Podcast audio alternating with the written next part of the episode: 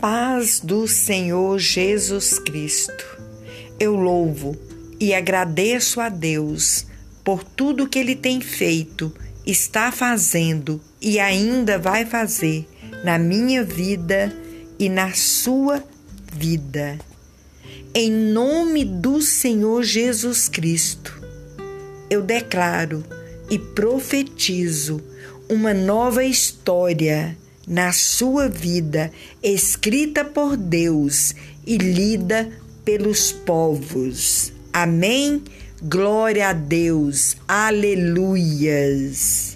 Graças a Deus por mais essa oportunidade.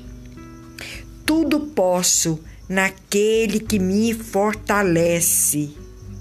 O meu Deus é o Deus do impossível. Amém?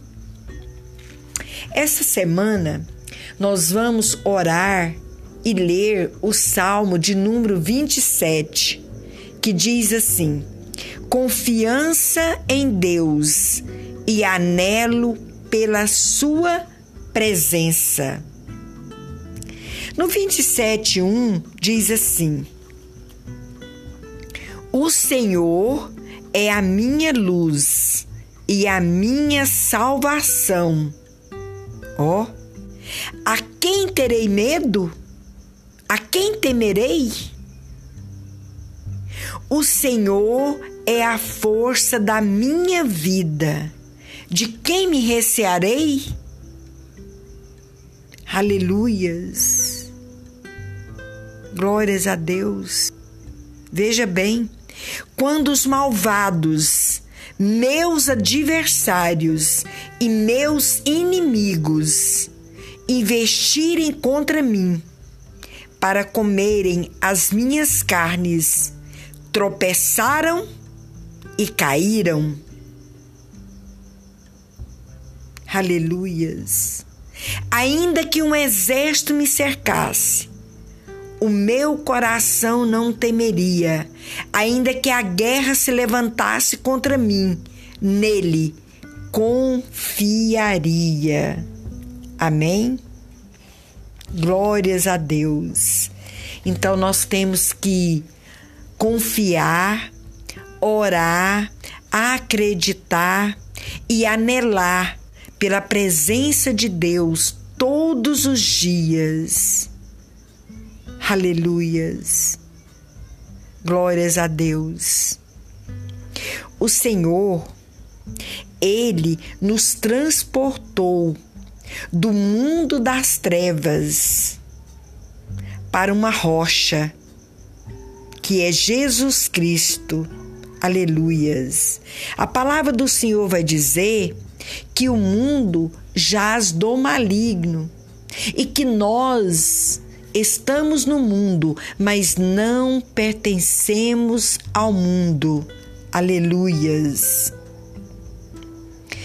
E por nós estarmos firmados na rocha, nós estamos em uma construção, construindo o nosso templo.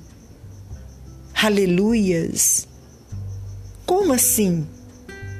Porque a palavra do Senhor diz, lá em 1 Coríntios 3, 16 e 17, diz assim: Não sabeis vós que sois o templo de Deus e que o Espírito de Deus habita em vós? Se alguém destruir o templo de Deus, Deus o destruirá, porque o templo de Deus que sois vós é santo. Aleluias. Então, é por isso, aleluias, que eu te disse que nós fomos transportados do mundo para uma rocha, aonde nós estamos fazendo a nossa construção a cada dia. E para que a nossa construção seja perfeita, aonde o mundo venha olhar e ver em nós um templo do Espírito Santo de Deus, aonde o Espírito Santo de Deus habita. Aleluias. Nós temos que ter uma vida regada por oração, buscar ao Senhor todos os dias. Aleluias.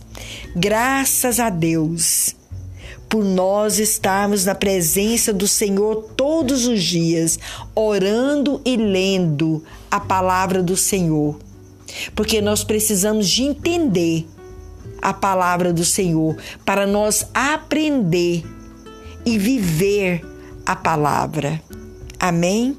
Lá no Salmo 27, 7, olha só, diz assim: Ouve, Senhor, a minha voz quando clamo, tem também piedade de mim e responde-me. Então, você vai fazer o seu propósito com Deus, o seu pedido, aleluias. E vai ler o Salmo 27, porque o Senhor é a sua luz e a sua salvação, aleluias. E lá no 27,14, para nós finalizar, diz assim: Espera no Senhor, anima-te e Ele fortalecerá o teu coração. Espera, pois, no Senhor. Aleluias. Esperar é aonde é, é, é um tempo mais assim, mais de reflexão, né? Mais que a gente fica ansioso, né? Mas nós temos que esperar no Senhor. Porque esse tempo de espera, aleluia, é um tempo onde que Deus está nos aperfeiçoando, nos capacitando para entregar, para nós receber, né? As bênçãos do Senhor, a nossa vitória. Então há o tempo da espera, porque o lavrador, ele prepara a terra, ele planta a semente e ele espera o tempo da colheita. Assim somos nós. Nós temos que semear no reino de Deus e regar com oração e esperar.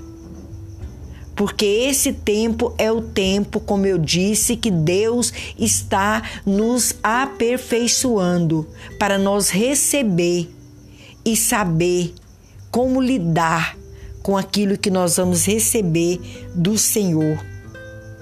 Aleluia. Então, vamos esperar no Senhor Aleluias. Lá em Eclesiásticos diz assim que há tempo para todas as coisas. Há para todas as coisas um tempo determinado por Deus.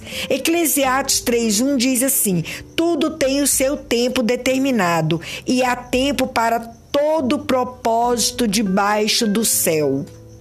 Há tempo para plantar, há tempo de arrancar o que se plantou. Amém? E por falar em plantar, nós vamos colher o que nós plantamos. Amém? Que a graça e a paz do Senhor esteja no seu lar. Salmo de número 27.